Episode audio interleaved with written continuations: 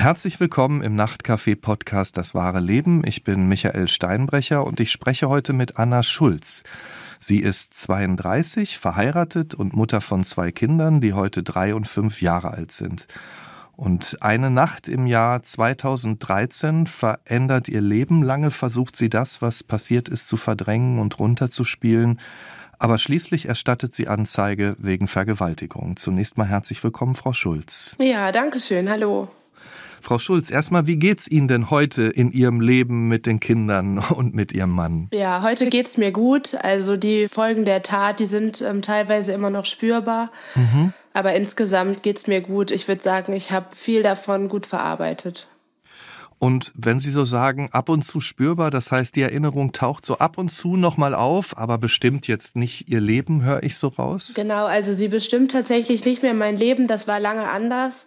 Es gibt trotzdem eigentlich noch fast jeden Tag Sachen, die mich daran erinnern, bestimmte Situationen oder ja, irgendwie Kleinigkeiten, die das wieder auslösen. Blenden wir nochmal zurück ins Jahr 2013. Äh, mit Ihrem heutigen Mann waren Sie damals schon zusammen, ich glaube aber noch nicht verheiratet, ne? Genau. Sie haben studiert. Was genau? Ich habe Sozialpädagogik studiert. Und nebenbei haben Sie in einer intensivpädagogischen Einrichtung gearbeitet. Erzählen Sie mal, was war das für eine Einrichtung? Das war eine intensivpädagogische Einrichtung, ähm, stationäre Jugendhilfe. Da haben Jungs gewohnt im Alter von 14 bis 18. Für die war das oft die letzte Möglichkeit, ja, wieder zurück ins Leben zu finden. Und wie wohl haben Sie sich so mit den Kolleginnen und Kollegen gefühlt in dieser Zeit? Sehr wohl. Ich habe da total gerne gearbeitet. Ähm, das war das Team, in dem ich beruflich groß geworden bin. Ja, ich habe da sehr, sehr gerne gearbeitet. Das heißt, Sie haben wahrscheinlich dann auch mal privat was unternommen, neben der Arbeit, ist so, ja? Ähm, teilweise, ja. Würden Sie denn auch sagen, erstmal, wie geht's denn Ihrem Hals? Ich glaube, ähm, Sie, Sie sind mit Halsschmerzen aufgewacht. Ich hoffe, das ist okay, wenn wir, wenn wir jetzt hier miteinander sprechen oder sind die Schmerzen stark? Nein, es ist alles gut. Ich muss mich zwar zwischendurch manchmal räuspern, aber es sind keine Schmerzen. Es klingt ja. schlimmer, als es ist. Ja, dann ist gut. Und wenn wir von der Arbeit so an sich sprechen, Sie haben ja gesagt, das war so der Anfang von allem. Was war das denn so das, was Sie sich vorgestellt haben? Ja, es war eigentlich genau das, was ich machen wollte. Also mit Jugendlichen arbeiten, mit Jungs arbeiten. Das war perfekt. Und was, was kam da genau? Sie haben das ja schon angedeutet. Welche Jugendlichen waren das, die da zu Ihnen gekommen sind? Das waren Jungs, die ähm, aus verschiedenen Gründen nicht mehr in ihren Herkunftsfamilien leben konnten mhm. oder die schon jugendliche Intensivstraftäter waren und teilweise in bestimmte Städte nicht mehr einreisen durften. Jugendamt bekannt, sozusagen Systemsprenger nennt man das heute. Für die gab es nach uns nicht mehr viele Möglichkeiten, außer Jugendknast oder halt auch die Obdachlosigkeit. Und was war dann Ihre Aufgabe, als Sie da so reingewachsen sind? Das ist ein Schichtsystem in 24 Stunden Schichten und die Jungs, die wohnen da und man wohnt für 24 Stunden im Prinzip mit ihnen da. Man kocht zusammen, man isst zusammen, gestaltet die Freizeit, unterstützt bei der Schule begleitet sie zu Therapeuten, zu Jugendgerichtshilfe, alles, was ansteht. Mhm, also da wächst durchaus dann eine enge Beziehung so mit der Zeit. Ja, ja. Ähm, dann kam es zu dem Wochenende, das Sie so lange verfolgt hat irgendwann. Sie waren auf einem erlebnispädagogischen Wochenende in der Eifel. Wie oft gab es solche Wochenenden und was haben Sie da so unternommen normalerweise? Ähm, diese Wochenenden, die gab es so viermal im Jahr. Und da haben wir in der Eifel, wir sind geklettert, wir sind gewandert und haben erlebnispädagogische Übungen gemacht, damit die Gruppe weiter zusammenwächst. Oder auch für die Jungs, die entlassen worden sind, die hatten dann bestimmte Rituale nochmal, bestimmte Verabschiedungsrituale, um sich aus der Gruppe zu verabschieden die Jungs, die neu aufgenommen worden sind, die hatten auch bestimmte Aufgaben, um halt dann von der Gruppe feierlich in die Gruppe aufgenommen zu werden. Verstehe. Und wie erinnern Sie sich so an den Tag und an den Abend? Wie ist der Tag abgelaufen erstmal? Natürlich nur soweit Sie das alles zurückholen wollen. Ja, also wir waren ähm, immer in einer Hütte da, da haben wir übernachtet. Ähm, da gab es keinen Strom und kein Wasser, das war eigentlich ganz schön cool. Und tagsüber waren wir, ich weiß es nicht mehr genau, ich glaube, wir waren klettern und wandern, irgendwie so eine Kombination. Und ähm, sind dann abends zur Hütte gegangen, haben Lagerfeuer gemacht, was gegessen. Das war immer lustig, wir saßen immer lange zusammen. Irgendwann sind die Jungs dann schlafen gegangen und wir saßen mit dem Team da noch zusammen. Ich glaube, wir waren da noch vier, fünf Leute. Genau, saßen noch am Lagerfeuer, haben uns unterhalten. Und dann, wie ging es dann weiter? Die anderen Kollegen, die haben mit den Jungs in der Hütte geschlafen. Und ich habe mit einem Kollegen in seinem VW-Bus geschlafen. Der hatte den dabei mhm. und hatte mich gefragt, ob ich nicht Lust darauf hätte. Und ich habe gesagt, ja, cool, mache ich gerne. Und Sie kannten Sie ja auch schon länger. Also Sie kannten sich ja ganz gut, denke ich. Ja, wir kannten uns gut. Mhm. Und dann? Wir waren in dem Bus, wir haben uns noch unterhalten. Ich bin dann irgendwann eingeschlafen mhm. und ich bin dann irgendwann davon wach geworden, dass er mich überall angefasst hat. Ähm, ich habe mal versucht, mich wegzudrehen, seine Hand irgendwie wegzuschieben, aber er hat nicht aufgehört. Und ja, dann hat er mich vergewaltigt. Wenn Sie das so sagen, waren Sie in der Situation auch in so einer Schockstarre? Also, weil Sie damit ja überhaupt nicht gerechnet haben? Also, ich konnte mich nicht bewegen. Hm. Mein Kopf hat die ganze Zeit geschrien und hat gesagt, Anna, werde ich, mache irgendwas, steh auf, lauf weg. Aber ich konnte, also es gab keine Verbindung mehr zwischen meinem Kopf und meinem Körper. Ich konnte nichts anderes tun, als das alles über mich ergehen zu lassen. Und ab einem gewissen Zeitpunkt war ich auch irgendwie nicht mehr in meinem Körper. Also ich sehe die, ich sehe die, ähm, die Tat, sehe ich von oben. Verstehe. Und danach sind Sie dann noch in dem Bus erstmal geblieben oder wie ist es dann weiter abgelaufen? Ich bin in dem Bus geblieben. Ja, ich hatte das Gefühl, ich konnte da nicht raus. Ich habe mich vorne auf den Beifahrersitz gesetzt und habe gewartet, bis die Nacht vorbei ist. Also ich stelle mir das so vor, wie Sie da vorne im Bus sitzen. Was ist Ihnen da durch den Kopf gegangen oder war das so ein Gefühl, lass mich das wieder streichen aus dem Kopf, lass es nicht passiert sein oder was, was ist in Ihnen da vorgegangen? Ich wusste einfach nur, dass das total falsch war. Mhm. Und irgendwie war in meinem Kopf dieser Gedanke, das darf niemand wissen. Ich weiß nicht warum. ja. Haben Sie denn damals, äh, als Sie da gesessen haben, schon den Gedanken zugelassen, das, was da heute Nacht, was da gerade passiert ist, war eine Vergewaltigung? Nein, gar nicht. Das habe ich ganz, ganz lange, wollte ich dieses Wort Vergewaltigung nicht im Zusammenhang mit mir hören. Also wenn, wenn die anderen davon nichts mitbekommen sollen, wenn das der Gedanke war, war das dann auch, war da Scham auch mit dabei? Ja, total. Nun ist es ja so, Sie haben gesagt, Sie haben gewartet, bis der Tag kommt, ne? Da in dem Bus, irgendwann geht der Tag ja dann weiter und ich weiß nicht, ob das normalerweise mit einem Frühstück weitergeht oder wie auch immer. Dann sind da ja noch die, die Jugendlichen, da sind die anderen. Wie, wie haben Sie dann in den Tag gefunden? Ich bin aufgestanden, ähm, habe das Frühstück gemacht. Wir haben draußen vor der Hütte gefrühstückt. Das war ja Sommer. Mhm. Und ich war froh, dass ich endlich was zu tun hatte. Und für mich ging der Tag ganz normal weiter. Ich würde sagen, es hat mir auch niemand irgendwas angemerkt. Der Kollege, der ist an dem Morgen schon vor dem Frühstück gefahren. Ähm, das war aber auch schon vorher klar, meine ich. Und ähm, ja, ich habe einfach weitergemacht, als wäre nichts gewähren. Ja, und, und wie sehr hat Sie das auch irritiert, dass derjenige, mit dem das passiert ist, dass Sie den ja schon kannten? Es war furchtbar, weil es war ähm, ja so ein doppelter Vertrauensmissbrauch. Hm. Ich mochte den ja. Wir waren ja nicht nur Kollegen, wir waren ja auch irgendwo befreundet. Und er war auch eine Vertrauensperson für mich.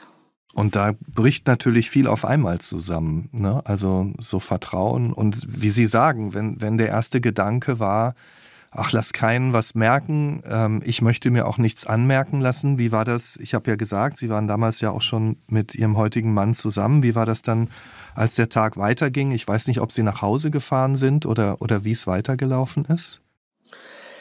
Also irgendwann hören meine Erinnerungen auf an dem Tag. Ja. Und ich bin dann irgendwann nach Hause gefahren, also es war ja dann sonntags. Aber die Wochen und Monate danach, da kann ich gar nicht mehr richtig sagen, was passiert ist. Und kam denn irgendwann der Gedanke auf, ich sollte zur Polizei gehen? Lange nicht. Also ich wollte da ganz, ganz lange gar nicht drüber sprechen. Ähm, ich habe auch mit meinem Mann da lange nicht drüber gesprochen. Und letztendlich habe ich ihn ja auch erst ein Jahr später angezeigt. Mhm, verstehe. Wenn wir dann trotzdem das von da aus nochmal weiter nachvollziehen. Sie haben gesagt, ja, Sie haben versucht es für sich zu verdrängen. Wie liefen dann die nächsten Wochen? Ähm, weil der Kollege war ja noch da, Sie haben weiter gearbeitet. Haben Sie diese Fassade denn aufrechterhalten können? Mm, ja, das konnte ich ganz gut am Anfang. Ich habe es irgendwann deiner Freundin erzählt und meinem Teamleiter und dann kam diese ganze Maschinerie in Gang. Ne? Also dann haben wir der Geschäftsführung Bescheid gesagt und dann konnten die Dienstpläne auch so gestrickt werden, dass wir uns nicht mehr sehen. Erzählen Sie mal von diesem Gespräch mit, mit der Freundin. Das scheint dann ja das erste gewesen zu sein, wo, wo dann wieder was rauskam, wo Sie was an die Oberfläche geholt haben. Ne? Ja, wir haben unsere Bachelorarbeit zusammengeschrieben. Ähm, wir haben in den Niederlanden studiert, da ist das normal, dass man die im Team schreibt. Und ähm, wir haben das Thema gehabt, Sexualität bei Jugendlichen, Homosexualität, Transsexualität und so weiter. Also da wollten wir so ein Projekt von Jugendlichen für Jugendliche auf die Beine stellen. Und im Zuge dessen saßen wir zusammen und es ist einfach aus mir rausgeplatzt. Ich habe es einfach, ich weiß gar nicht mehr warum, aber ich habe sie einfach gesagt. Ohne, ohne Vorwarnung. Und ähm, wie hat sie dann reagiert? Sie war ziemlich geschockt, hat aber gut reagiert. Die kannte den Täter auch. Die arbeitete auch für den gleichen Verein und ähm, hat gesagt, Anna, das musst du auf jeden Fall der Teamleitung erzählen. Das kannst du nicht für dich behalten. Haben Sie da begonnen, es für sich auch als Vergewaltigung zu begreifen? Mm -mm. Nee, das hat noch länger gedauert. Mm. Ich habe immer davon gesprochen, dass er mich angefasst hat und habe sozusagen den ersten Teil erzählt, aber nie, nie die komplette Geschichte. Und wie ging es dann weiter? Ähm, Sie haben auch gerade ja schon gesagt, Sie sind dann auch auf die Arbeit zugegangen. Haben Sie dann mit der Teamleitung gesprochen? Ja, genau, das habe ich gemacht.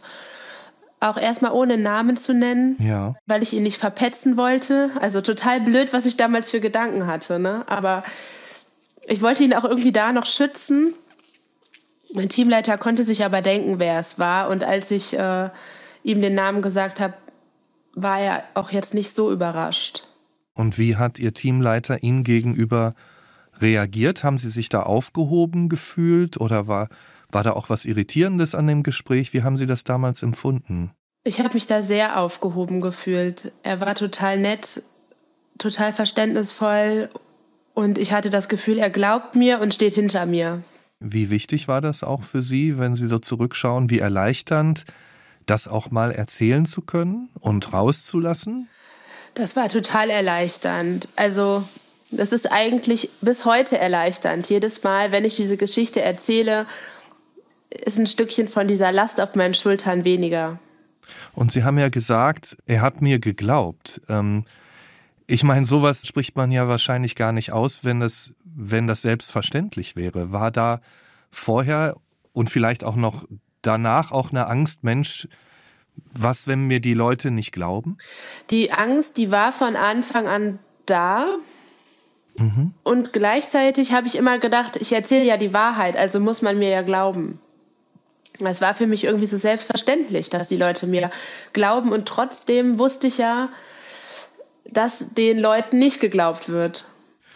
Wie ging es denn dann weiter? Sie haben gesagt, ähm, der Teamleiter war sehr verständnisvoll, war, stand an ihrer Seite. Ja. Wie ging es dann weiter? Was, was war dann der, der nächste Schritt? Ähm, er hat mir gesagt, dass er das eine Weile für sich behalten kann, aber dass es eigentlich etwas ist, was die Geschäftsführung wissen muss. Und der Punkt kam dann auch relativ schnell, dass wir mit dem Geschäftsführer gesprochen haben, mit der Geschäftsführerin auch. Die hat ziemlich ätzend reagiert. Was heißt das? Was heißt ätzend? Ja, sie meinte dann so, ja, Anna, mir ist sowas auch schon mal passiert, aber das war viel schlimmer.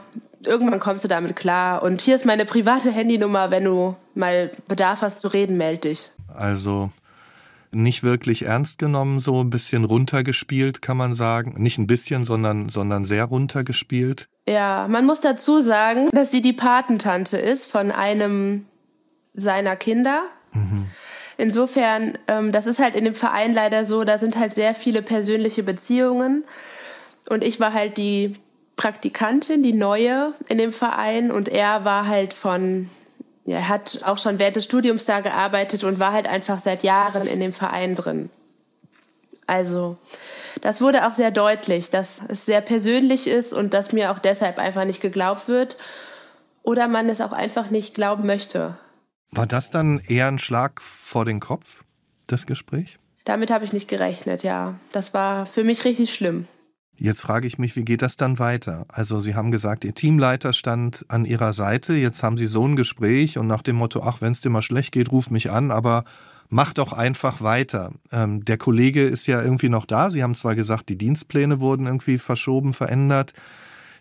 Ja, wie war das? Konnten Sie da noch so weiterarbeiten wie zuvor nach dem Gespräch? Ich konnte mit den Jungs so weiterarbeiten. Die Beziehung zur Geschäftsführung war allerdings total kaputt. Ähm, in unserem Team war auch noch ein Mitarbeiter, der auch im Betriebsrat war und von dem hatte ich auch das Gefühl, dass er auf der Seite der Geschäftsführung steht. Also ich hatte ähm, noch wenige Vertrauenspersonen im Team, wenige Vertrauenspersonen im Verein und die Arbeit konnte ich noch machen. Aber ja, das mit der Geschäftsführung war schwierig und das spitzte sich auch immer weiter zu. Ich hatte immer das Gefühl, die wollen mich eigentlich aus dem Verein raushaben. Und ähm, ja, es gab da so mehrere Treffen, bei denen mir auch der Geschäftsführer vorgeworfen hat, ähm, das wäre ja keine Vergewaltigung gewesen, weil ich hätte ja auch gehen können. Und der Kollege, um den es ging, ähm, hat der von all dem was mitbekommen? Hat der irgendwie reagiert in dieser Zeit? Der hat mich irgendwann im Dienst angerufen, kurz nach der Weihnachtsfeier. Da habe ich ihn wohl ignoriert, logischerweise. Und dann hat er mich angerufen, also hat erst eine Kollegin vorgeschickt, die nachfragen sollte, was denn mit mir los wäre. Und dann hat er mich angerufen im Dienst und hat gefragt, was ist denn eigentlich mit dir los? Und dann habe ich ihm das erzählt. Und da meinte er so, ui, also das ist ja jetzt schon eine Geschichte. das habe ich ja auch noch nicht gehört. Hat es aber nicht abgestritten und meinte sogar, ähm, ich habe schon viel über mich gehört, aber das ist echt das Schlimmste und ich muss mich erstmal setzen. Und das war es dann aber auch? Das war es dann erstmal, ja genau. Es gab dann noch ein Gespräch mit dem Teamleiter, dem Täter, dem Betriebsrat und mir. Und in dem Gespräch hat der Täter sich entschuldigt dafür, auch mit so einer komischen Begründung, er sei ja Sozialpädagoge und deshalb wüsste er ja, was er mir angetan hätte. Wenn ich mir das so vorstelle, dieses Gespräch, so wie Sie es jetzt sagen, in der größeren Runde war, wie fanden Sie das denn im Nachhinein? War das alles so sinnvoll, wie, wie da vorgegangen wurde? Nee, das war gar nicht sinnvoll. Das war total schrecklich für mich. Also, hm da zu sitzen mit drei Männern, von denen ich wusste, dass ja zwei nicht auf meiner Seite sind. Ja, dann musste ich mich rechtfertigen. Ich war halt in dem Verein, war ich von Anfang an in dieser Rechtfertigungslage. Haben Sie denn dann irgendwann auch mit Ihrem Mann gesprochen darüber, über das? Weil ich, ich stelle mir vor, so, das ist ja schon ein Thema, das Sie belastet hat, das mehr und mehr irgendwie sich in den Vordergrund gedrängt hat, so wie Sie das beschreiben mussten. Haben Sie dann irgendwann das auch ausgesprochen oder wollten Sie das voneinander trennen? Wie, wie haben Sie das gelebt? Ich wollte es eigentlich voneinander trennen. Ich habe mich total geschämt und hatte auch irgendwie die Angst, dass mein Mann mich dann abstoßend finden würde. Und deshalb habe ich es ihm nicht erzählt, also am Anfang. Und irgendwann kam ich aber um den Punkt nicht mehr drum herum, weil er natürlich gemerkt hat, dass irgendwas nicht stimmt. Und ähm, ja, er hat mich dann gefragt, ob mit unserer Beziehung alles in Ordnung ist oder ob, ob das nicht mehr das Richtige ist für mich. Und dann habe ich halt gemerkt, okay, er fängt an, an sich selber zu zweifeln. Und das wollte ich natürlich nicht. Also dann habe ich ihm gesagt, das und das ist passiert. Und ich habe aber lange nicht gesagt, wer das ist. Und war er dann schon ein Anker in, in, in der Zeit danach? Total, total. Er hat ähm, gesagt, er findet mich überhaupt nicht eklig und das, was passiert ist, da kann ich ja nichts für. Er würde hinter mir stehen und mich unterstützen und ähm, egal welchen Weg ich jetzt einschlage, ob ich mir überlege, ihn anzuzeigen oder nicht, er würde mich auf jeden Fall immer unterstützen. Irgendwann sind Sie dann ja auch diesen Weg gegangen. Erzählen Sie mal, wie, wie kam es dann zur Anzeige? Ja, das war ein Jahr später ungefähr. Da waren wir in Frankreich auf so einer erlebnispädagogischen Ferienfahrt mit meiner Kollegin und ähm, heute sehr guten Freundin und meinem Teamleiter. Da hatte ich halt wieder viel Zeit nachzudenken, wie das so bei Erlebnispädagogik ist. Das bringt ja nicht nur die Jungs zum Nachdenken, sondern ähm, ja die Leute, die das mitmachen, halt auch.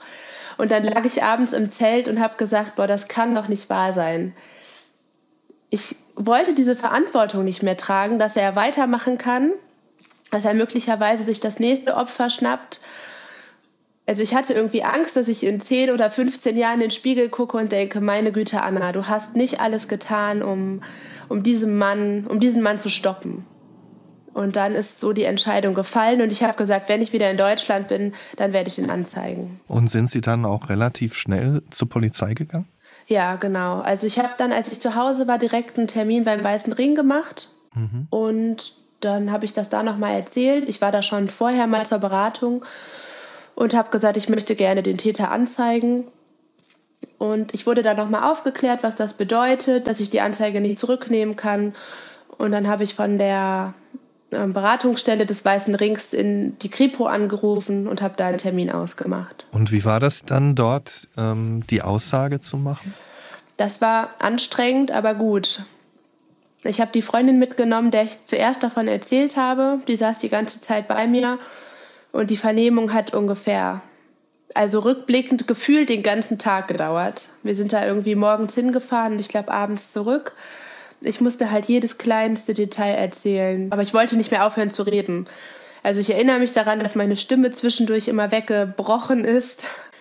Und der ähm, Kriminalkommissar, also es war auch ein Mann, der aber total nett war, der hat mich mehrmals gefragt, ob ich eine Pause brauche. Aber ich habe gesagt, nein, ich möchte einfach nur reden, reden, reden, reden, bis ich alles erzählt hatte. Und wie ging es dann weiter? Der Täter, der hat sich über seinen Anwalt geäußert, also hat sich eingelassen zu diesen Vorwürfen. Und ich musste dann nochmal zu einer ergänzenden Vernehmung dahin und habe dann mit einer Kriminalkommissarin gesprochen. Am Anfang war die sehr reserviert und ich dachte, oh Gott, jetzt glaubt die mir nicht, jetzt ähm, stellt die mich in Frage. Aber sie hat natürlich nur die Sachen gefragt, die der Täter in seiner Einlassung ja nochmal aufgeworfen hat. Und letztendlich hatte ich das Gefühl, dass sie mir auch glaubt. Und wie war das auf der Arbeit? Sie haben ja schon gesagt, vorher war das sehr angespannt. Wie haben die dann reagiert, als Sie erfahren haben, dass Sie jetzt diesen Schritt doch gegangen sind und äh, Anzeige erstattet haben? Ja, die waren stinksauer. auf den und Punkt gebracht. ja, ja, die haben sich äh, sehr hintergangen gefühlt und haben mir Illoyalität vorgeworfen. Und das Problem war, dass sie das gar nicht gemeldet hatten. Also sie hätten das ja melden müssen bei der Berufsgenossenschaft und sie haben aber nichts dergleichen getan und haben sich darauf berufen, dass ich am Anfang mal gesagt habe, ich möchte ihn nicht anzeigen. Auf jeden Fall mussten die das dann halt bei der Berufsgenossenschaft ähm, melden und so kam ich dann auch an einen Gutachter von der Berufsgenossenschaft, der dann das Trauma diagnostiziert hat und so kam ich an eine Traumatherapie. Hatten Sie denn den Eindruck bei dieser Reaktion, da habe ich keine Zukunft mehr? Also ich hatte die ähm, Kündigung dann relativ schnell im Briefkasten. Ach, tatsächlich. Mhm. Ja, ja, genau. Ich hatte einen Jahresvertrag, der sollte eigentlich dann ähm, entfristet werden. Und ich habe jetzt die Tage beim Aufräumen noch das Schreiben gefunden. Also per Einschreiben kam das zu mir nach Hause, dass ich sofort Hausverbot habe in allen Einrichtungen auf Lebenszeit. So steht das da wirklich drin. Und ich musste sofort Bankkarte, Schlüssel und so weiter alles abgeben. Und ähm, ich durfte mich nicht mehr verabschieden von den Jungs. Die haben mir ein Arbeitszeugnis angehangen. Ich sollte meine Urlaubstage nehmen und war den Rest suspendiert, bis der Vertrag ausgelaufen ist. Also das ist ja sehr hart. Wie wurde das dann begründet? Also inklusive Hausverbot und so weiter? Also meine Begründung war Illoyalität dem Arbeitgeber gegenüber. Aber Sie wussten ja, Sie haben das zur Anzeige gebracht. Ähm, ich meine, die waren ja alle nicht dabei. Das heißt, ähm, selbst wenn Sie gesagt hätten, okay, wir müssen mal abwarten, das ist ein schwebendes Verfahren oder was auch immer, aber das klingt ja wie eine Vorverurteilung von Ihnen, oder? Ja, das war es auch. Das ist, das ist wirklich ähm, heftig. Hat das dann alles nochmal einen Schatten auch auf Ihr Privatleben geworfen? Oder war das zumindest in der Zeit noch stabil und, und, und weiter stabil? Also ich will jetzt nichts Falsches sagen, aber ich glaube, dieses Einschreiben kam ungefähr zwei Wochen vor unserer Hochzeit. Mhm. Und das war dann auch der Grund, weswegen ich meinen Eltern endlich mal davon erzählen musste, weil ich ja plötzlich ohne Job dastand. Die Formulierung, äh, das war die Zeit, in der ich endlich meinen Eltern davon erzählen musste, spricht ja auch dafür, dass sie, dass sie erleichtert waren, dass es raus war, oder? Also ich glaube, dass meinen Eltern zu erzählen war mit das Schwierigste, was ich gemacht habe, weil das immer etwas war, vor dem meine Eltern mich gewarnt haben. Also ich bin die älteste von vier Mädchen und meine Eltern haben sich immer Sorgen gemacht, dass uns was passiert.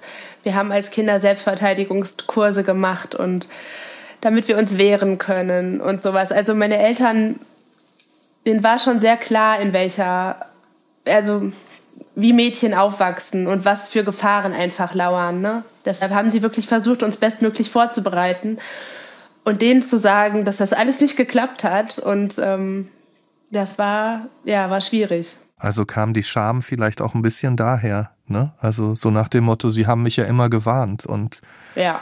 deswegen möchte ich auch eigentlich damit gar nicht raus. Ja.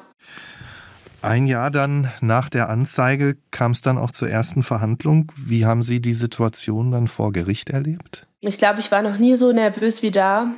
Also das war wirklich, ich war so angespannt. Ich war wieder mit einer Freundin da. Die durfte nicht mit rein, die saß draußen. Und ich war Nebenklägerin.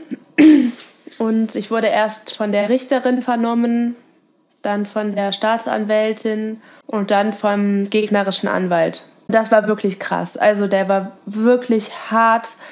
Der hat Fragen gestellt, private Sachen, die ich mal irgendwann an einem Teamtag im Vertrauen erzählt habe. Also er hat wirklich mit allen Mitteln versucht, mich als psychisch labil darzustellen und absolut unglaubwürdig. Was gab es dann letztendlich für ein Urteil? Hm, er ist verurteilt worden zu einer Bewährungsstrafe. Und meine Anwältin hat mir aber keine großen Hoffnungen gemacht und hat gesagt, er wird bestimmt in Berufung gehen. Und ich weiß noch, dass ich mich damals total geärgert habe über das Urteil. Also ich weiß gar nicht mehr, wie viel das war. Ich glaube, zehn Monate oder so. Und ich dachte doch, das kann doch nicht sein. Das ist doch voll die milde Strafe. Und von meinem heutigen Standpunkt aus weiß ich, dass dieses Urteil richtig gut war. Vergleichsweise mit all den Frauen, die ihre Täter anzeigen, wo es nicht zu einer Verurteilung kam oder die Klage nicht mal zugelassen wurde. Sie sagen, Ihre Anwältin hat Ihnen keine große Hoffnung gemacht. Es war ja dann auch tatsächlich so, dass der Kollege nochmal in Berufung gegangen ist. Ja. Sie haben auch gesagt, dass vorher alles getan wurde, aus Ihrem Empfinden heraus Ihre Glaubwürdigkeit äh, in Frage zu stellen. Es sollte dann auch noch ein Glaubwürdigkeitsgutachten geben. Das sind ja, wenn man sich das überlegt, schon viele Schritte, die Sie hinter sich gebracht haben von diesem Gespräch mit dem Teamleiter an. Wie war das dann? Wie, wie wird auch noch so ein Gutachten dann erstellt? Es gab zwei Termine zu. Bei dem ersten bin ich nach Bonn gefahren. Ich muss sagen, ich war da schon schwanger mit meiner Tochter. Mir ging es wirklich schlecht. Ich ähm, habe unter Übelkeit gelitten, extrem und konnte kaum Auto fahren. Also die Fahrt dahin war für mich halt schon wirklich eine Tortur. Aber ich wollte alles tun, um meine Glaubwürdigkeit zu beweisen. Und deshalb bin ich dahin gefahren und da ging es erstmal so um psychologische Tests. Also ich glaube, das war erstmal so eine allgemeine Beurteilung, wie es so um mich steht. Das Gutachten hat ja dann Ihre Glaubwürdigkeit auch bestätigt. Aber waren Sie es irgendwann auch mal leid, über all das zu reden? Wie, Sie haben gesagt, Sie waren schwanger. Es, es hat sich ja auch viel getan in Ihrem Leben und immer wieder mussten Sie da Auskunft geben? Waren, waren Sie es in dem Moment auch schon etwas leid? Ja. Also ich war es zwischendurch sowas von leid. Ich wollte nicht mehr darüber reden. Und gerade als meine Tochter dann geboren wurde, wollte ich endlich einen Schlussstrich ziehen. Also das war so der Punkt, da habe ich gesagt, so jetzt ist das Thema vorbei. Er ist ja auch letztendlich trotz Glaubwürdigkeitsgutachten ist er freigesprochen worden. Ja, bei der Verhandlung war meine Tochter, glaube ich, zwei Wochen alt. Ich habe es wirklich nicht geschafft, dahin zu fahren. Ich wollte wirklich gerne bei der Verhandlung aussagen, aber das war einfach unmöglich. Und als dann der Freispruch kam, es war mir egal. Ich habe den das den, das Urteil habe ich nicht mal geöffnet. Ich habe es alles weggepackt. Ich wollte damit nichts mehr zu tun haben und habe gedacht, das wäre es jetzt auch. War es dann nicht. Das war ein Schlusspunkt für Sie erstmal vom Empfinden her, wobei war das nicht eine Überraschung, nachdem ähm, das, das Gutachten Ihre Glaubwürdigkeit ja bestätigt hatte? Ja, es war eine Überraschung. Und alle haben sich auch tierisch aufgeregt. Also ich weiß noch, meine Mutter hat gesagt, das kann doch nicht wahr sein. Und ich habe gesagt, es ist mir egal. Es ist mir egal. Hauptsache, das Urteil ist gesprochen und der Fall ist abgehakt und ich will einfach meine Ruhe mit dem Thema. Sie haben schon gesagt, es, es war noch nicht wirklich der Schlusspunkt. Es ging noch weiter, aber erstmal zu Ihrer Situation. Das Baby war da. Wie, wie ging es Ihnen dann in den, in den Wochen nach der Geburt? Mir ging es nicht gut. Mir ging es psychisch auch nicht gut. Also die Geburt war anstrengend und ähm, meine Tochter war ein klassisches Schreibaby. also wir haben unsere Zeit damit verbracht, äh, mit Baby im Tragetuch durch die Gegend zu rennen, damit sie wenigstens mal ein bisschen schläft. Das war sehr anstrengend. Und dann kam, kam irgendwann ein Brief. Was war das für eine Situation? Mein Mann hat den Brief extra abgefangen, um ihn mir in einer günstigen Situation zu geben. naja, und diese günstige Situation war dann, als wir wieder mit unserer Tochter spazieren waren. Sie hatte gerade im Tragetuch geschlafen und wir standen mitten auf dem Feld. Und er hat gesagt, es kam ein Brief ähm, von der Polizei, glaube ich, war das, oder von der Staatsanwaltschaft. Ich dachte nur, das kann doch nicht wahr sein. Ich habe den Brief aufgemacht und dann hat der Täter mich angezeigt wegen Falschaussage. Und wie war das dann plötzlich selbst, die Beschuldigte auch noch zu sein? Ich war wirklich fassungslos. Also ich habe mir dann einen anderen Anwalt gesucht, weil ich habe gedacht, meine Anwältin, die vertritt mich irgendwie nicht gut genug. Dann war ich bei diesem Anwalt und habe ihm das erzählt, hab, er hat dann die Akten angefordert und ich habe gesagt, das kann doch nicht wahr sein, dass dieser Mann nach dem, was er mir alles angetan hat, und er kann ja froh sein, dass er freigesprochen wurde, dass er jetzt diese Dreistigkeit besitzt, mich auch noch anzuzeigen. Und da meinte der Anwalt so zu mir, naja, Frau Schulz, der Mann hat Sie vergewaltigt, also was erwarten Sie von dem? Und dann musste ich erst mal schlucken und dachte mir, ja, haben Sie recht. Aber Sie waren in dem Moment erst noch mal überrascht. Damit hätte ich wirklich nicht gerechnet. Ich habe gedacht, er ist froh, dass er freigesprochen ist und lässt mich jetzt endlich in Ruhe. War wahrscheinlich auch immer noch schwierig, weil Sie ihn ja kannten, weil Sie ja mal befreundet mit ihm waren. Wie schwer war es dann, solch einen Vorwurf formal zu entkräften? Das war nicht so schwer. Ich war einmal bei dem Anwalt, der hat die Akten angefordert und hat eine schriftliche Stellungnahme dazu geschrieben. Und dann kam relativ schnell auch der Brief von der Staatsanwaltschaft, dass die Sache gegessen ist. Was bleibt denn da auch oder oder andersrum ähm, hat Sie da auch was verunsichert? Ich komme jetzt noch mal drauf, dass Sie ihn ja kannten, dass Sie ja befreundet waren. Wie schwer ist es, ähm, seinem eigenen Urteil oder auch anderen Menschen zu vertrauen, wenn ja das von jemandem ausgegangen ist, dem Sie vertraut haben? Das ist schon schwer.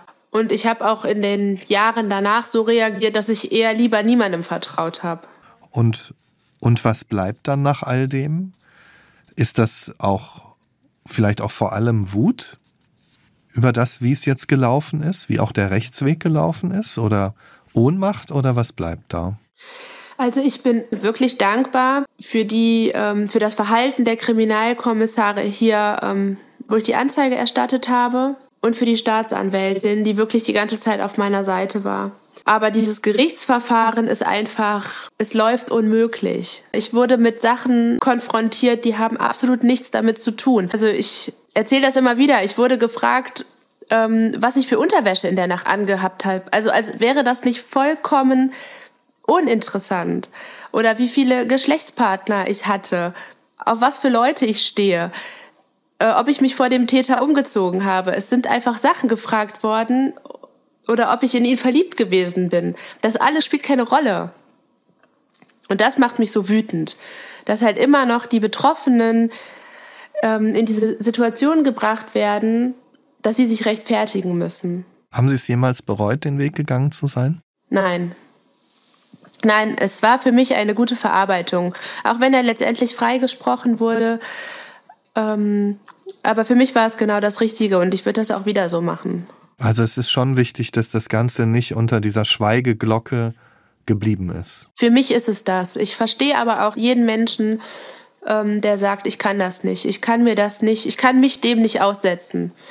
Denn das ist wirklich psychisch sehr anstrengend. Und vor Gericht habe ich mich teilweise gefühlt, als würde der Anwalt mich zerreißen. Sie haben am, am, Anfang ja gesagt, es gibt immer noch mal Momente, Situationen, in, in denen das Ganze wieder aufkommt. Was sind das für Momente, äh, in, in denen Sie das wieder belastet, in denen bestimmte Bilder oder, oder Dinge wieder hochkommen? Also ganz lange war es die Dunkelheit.